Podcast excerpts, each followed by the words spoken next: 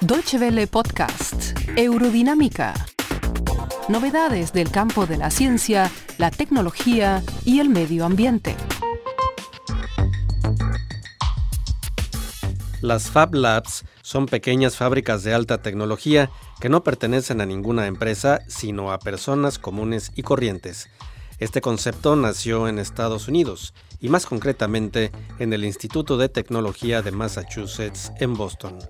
El físico y matemático Neil Gershenfeld opinaba que era un error garrafal mantener separadas las fases de producción. Se propuso construir con 20 mil dólares una unidad industrial que compitiera con las consideradas profesionales. La idea tuvo éxito y es aplicada no solo en Estados Unidos, sino también en sitios como Aquisgrán, Alemania. El cuero apesta mucho como piel chamuscada, porque eso es. Algunos colegas dicen que jamás sacaremos el olor de este cuarto. René Bone está parado frente a una cortadora láser, una herramienta de gran precisión. Esta corta no solamente cuero, sino también otros materiales, como plexiglas o placas de madera. La ventilación aquí es más eficiente que lo normal.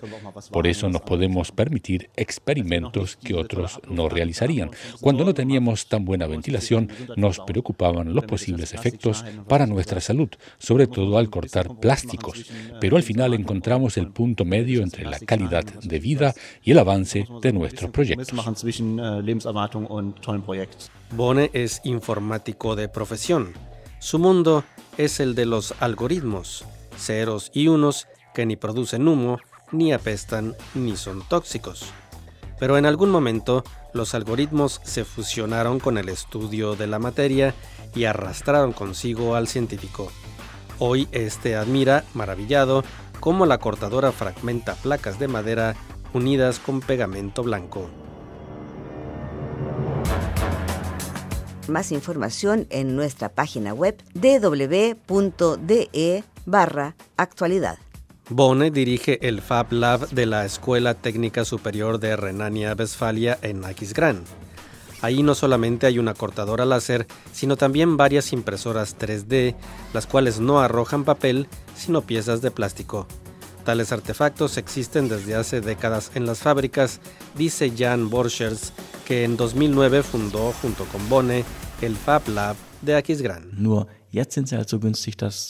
La diferencia es que hoy son tan baratas que usted o yo las podemos tener en casa. De ahí surgen las ideas más variadas, pues no solo nacen en los laboratorios, sino en las mentes de los propios usuarios.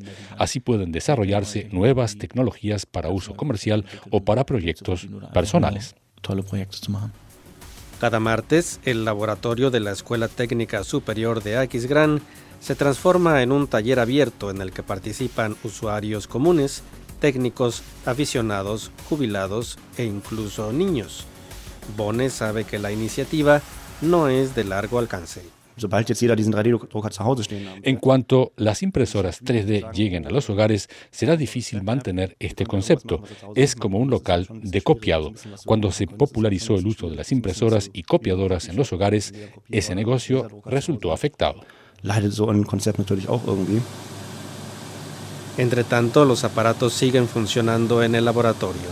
Un hilillo de plástico sale de una boquilla y se deposita en una placa.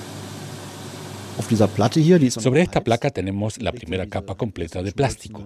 El cabezal se alza después 0,2 milímetros para formar la próxima capa.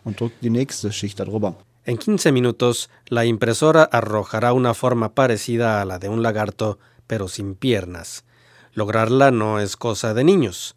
El software es demasiado complejo para quienes no son especialistas. Pero Borchers y sus colegas quieren solucionar este problema. Buscamos desarrollar programas que puedan ser manejados por personas comunes, a fin de que el producto final no sea un revoltijo. Seguramente el trabajo de Borchers no acabará cuando el programa a base de gráficas esté listo. Los Fab Labs aún guardan muchas preguntas pendientes. Muchas gracias por su atención. Más informaciones sobre nuestros contenidos en nuestra página de internet dw.de y en Facebook y Twitter.